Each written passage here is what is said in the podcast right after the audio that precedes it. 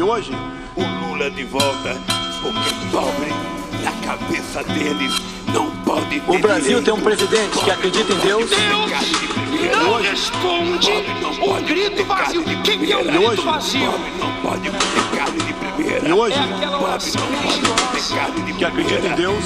Pobre não pode comer carne de E primeira. hoje, valoriza a família. É a pessoa achar que quer isso. Corrupção. Respeita a Constituição. que uma pessoa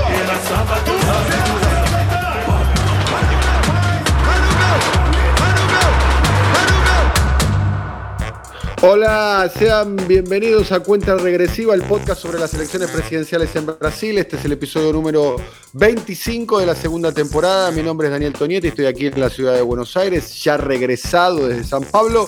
Me acompaña Darío Piñotti desde Brasilia, Brasil. Querido Darío, buenos días, buenas tardes, buenas noches, ¿cómo va usted? Amigo Daniel, ¿cómo estás? ¿Todo bien? Los brasileños recuperándose del shock y felices por la democracia, nosotros también.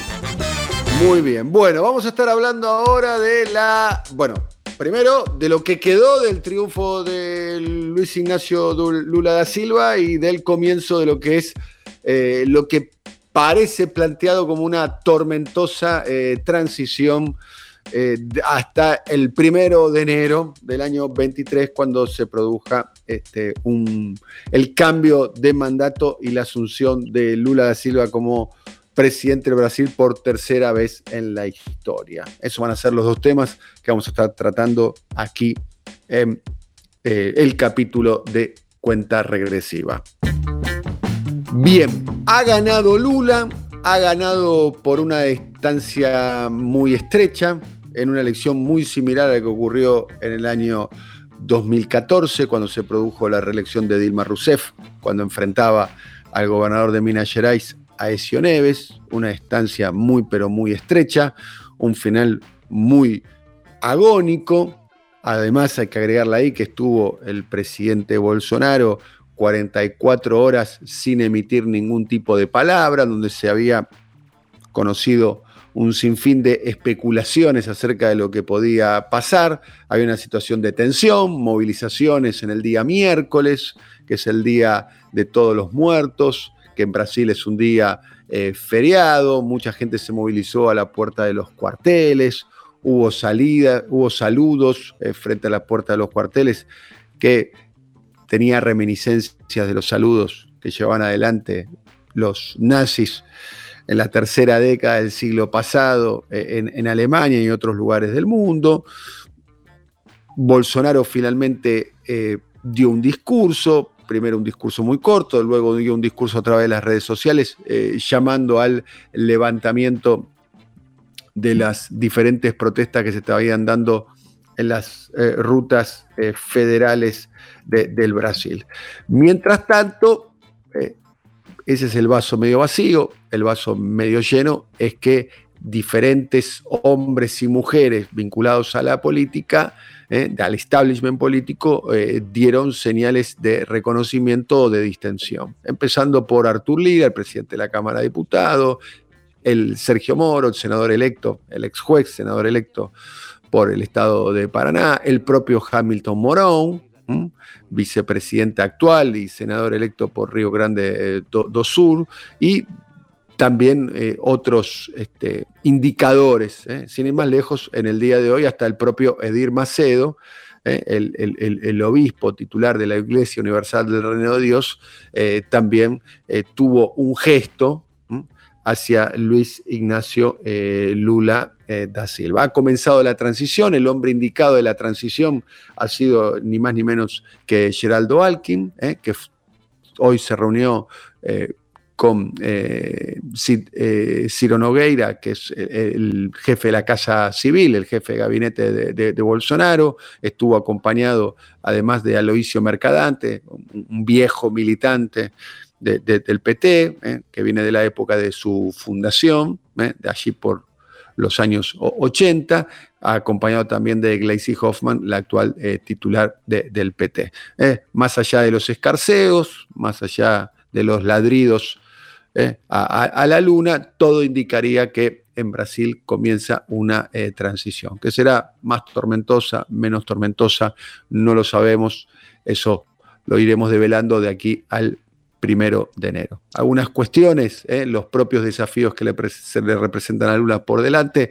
Primero, tiene que ver con sus propios desafíos internos, la propia coalición que va condicionando, fundamentalmente, entre otras cuestiones, tiene que ver con que este, la, presión que hay sobre las manifestaciones de, para que Lula se manifieste acerca de quién va a ser su, su jefe económico, su ministro de, de, Facenda, hasta ahora, ¿eh? Eh, viejo lobo de mar, ¿eh? viejo zorro en el lobo, en el bosque, Lula está evitando manifestarse sobre ese tema. Y el otro desafío importante también que tiene por delante, obviamente, es la oposición que, le espera a Lula una vez que eh, asuma como eh, presidente. Ya de cualquier manera, los partidos do Centrão, que son importantes, que fueron los que sostuvieron en otras entre otras cuestiones, a, Bolsonaro, evitando que esté a tiro de impeachment, lo que se llaman los partidos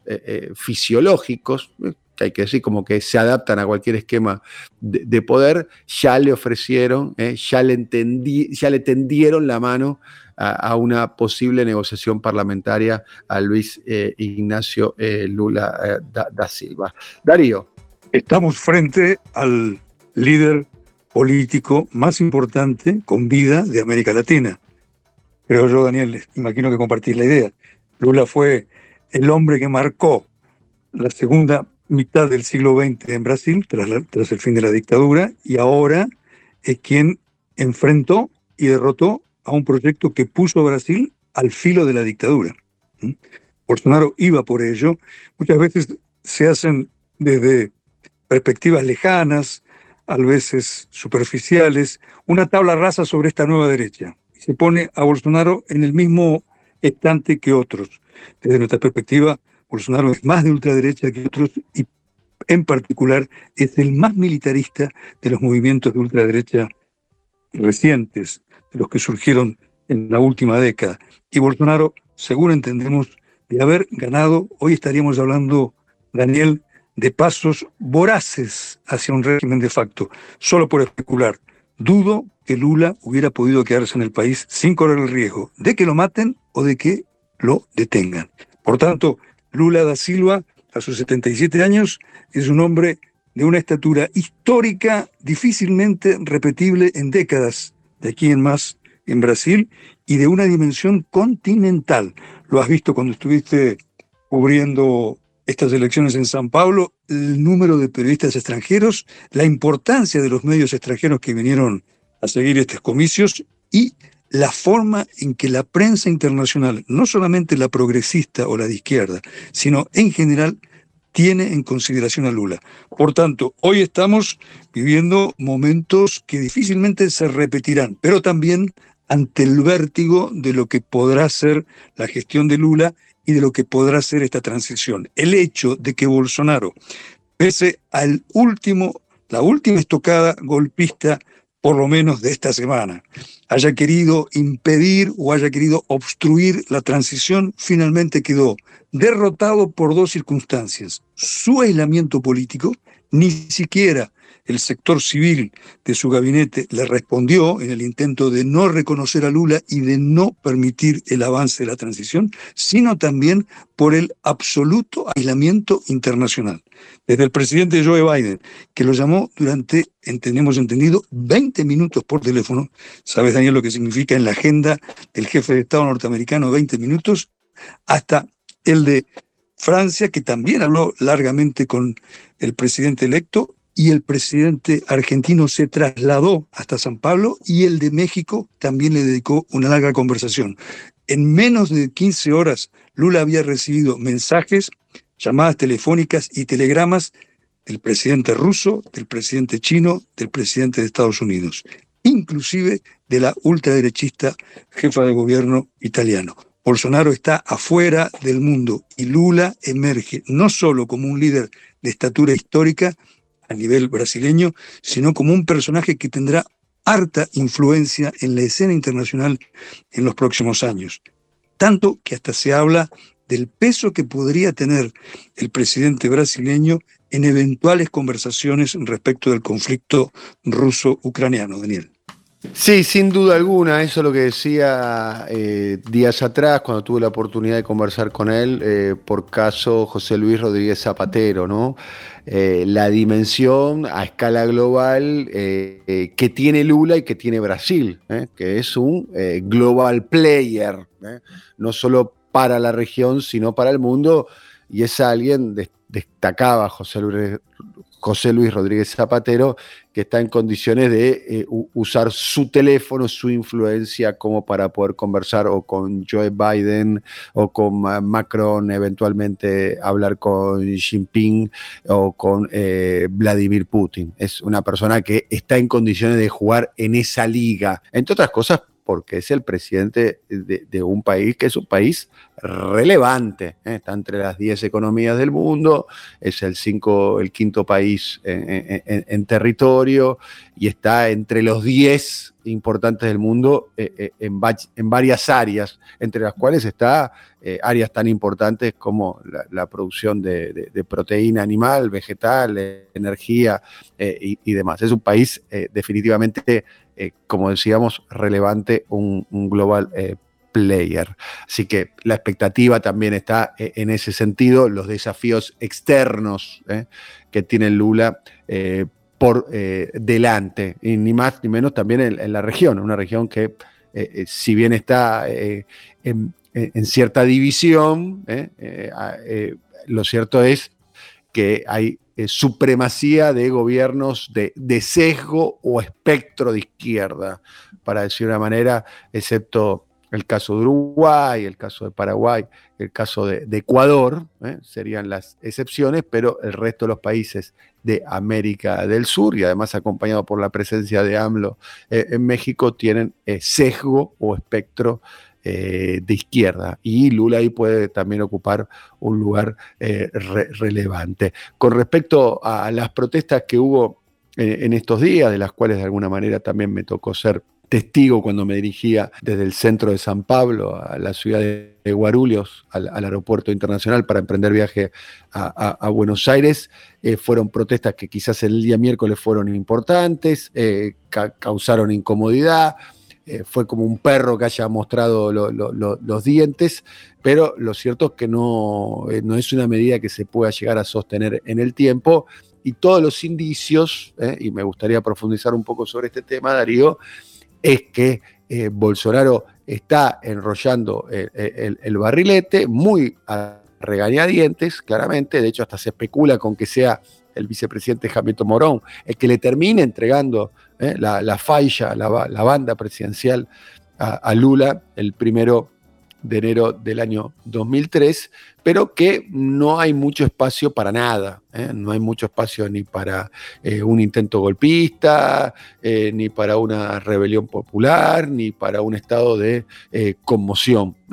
Yo tengo por lo menos esa idea, ¿no? que, cada vez que Bolsonaro amenazó fuertemente, eh, yo recuerdo sin ir más lejos el 7 de septiembre, el Día de la Independencia del año 21, cuando él convocó a dos movilizaciones, una en Brasilia y otra en la Avenida Paulista, y la de Brasilia se especulaba con que en la horda de seguidores bolsonaristas iban a invadir el Supremo Tribunal Federal, bueno, finalmente eso no sucedió. ¿eh? Y la movilización en la Avenida Paulista fue una movilización importante, pero no fue una movilización de esas que este, quedan en la historia de, millones de personas y demás. Fue una movilización importante a la altura de la capacidad de movilización que tiene el bolsonarismo, que no es poca cosa. Darío.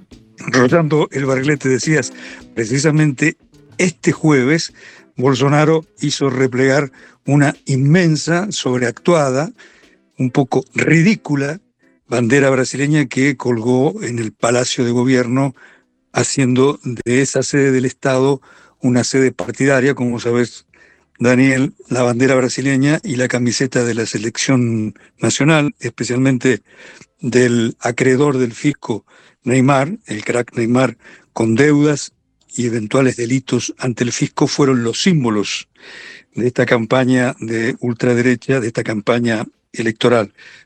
evidentemente Bolsonaro está en repliegue, no solamente por la bandera que tuvo que doblar, no sé si cuidadosamente o a las apuradas, sino porque está haciendo todo lo que él no hubiera querido hacer. Por ejemplo, como ocurrió hoy a la tarde, este jueves a la tarde, pocas horas antes de la conversación que tenemos contigo, tuvo que darle la mano a Gerardo Alckmin.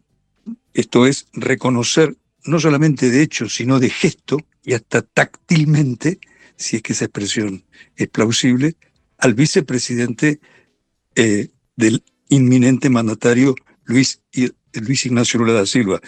Recién lo decías, Bolsonaro intentó, tanto como pudo, no reconocer la victoria de Lula y cuando lo hizo ni siquiera lo nombró el martes pasado en una ceremonia ocurrida bajo una simbólica, metafórica, intensa lluvia en un cielo muy gris del Palacio de Alborada y dejó esta tarea, la de decir que se iniciaba la transición a uno de sus ministros. Pero los sucesivos traspiés cometidos por Bolsonaro, inclusive esta última y casi demencial estocada, la de ordenar a miles de activistas, muy probablemente, o por lo menos probablemente financiados con recursos de empresarios cercanos a Bolsonaro, para que bloquearan carreteras, para que impidieran pasar ambulancias, para que impidieran pasar camiones con insumos hospitalarios para que impidieran viajar,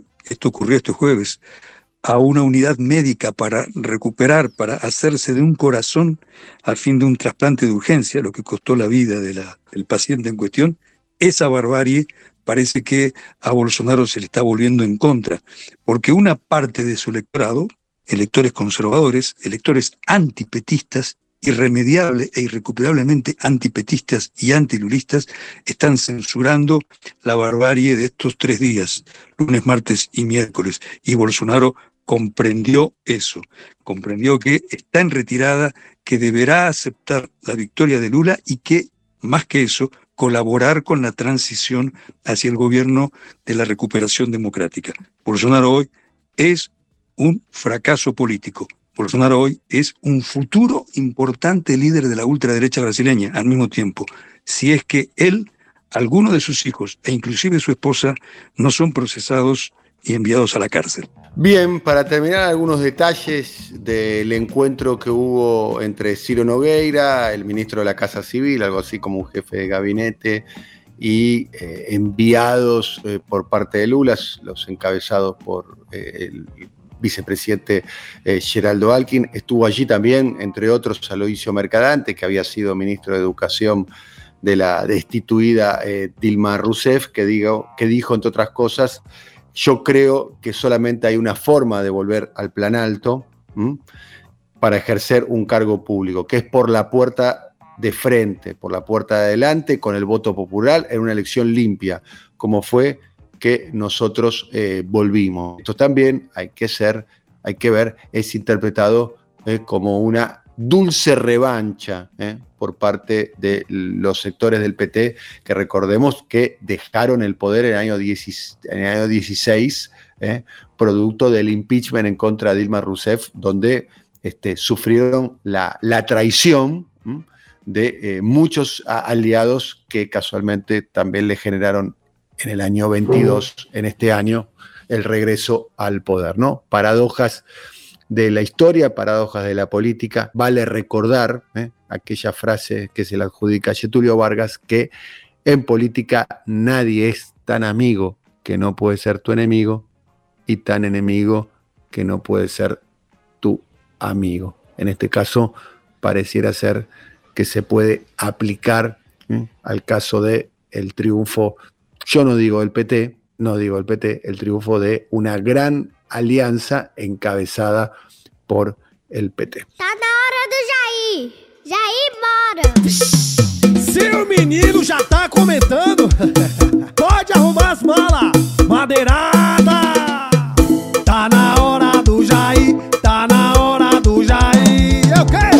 En momento de despedirnos y nos vamos con el hit de la campaña de Lula. El artista se llama Tiago Down y la canción es Tan ahora do Jair, Tan ahora do Jair, Jair Embora. Y nosotros también nos estamos yendo. Gracias querido Darío, hasta la próxima. Amigo Daniel, amigo Alfredo, 25 abrazos para quienes nos escucharon. Hasta la próxima. Tan ahora, Doyair. Nos vamos. Nos volvemos a ver próximamente en los próximos días. Un abrazo grande. Chao.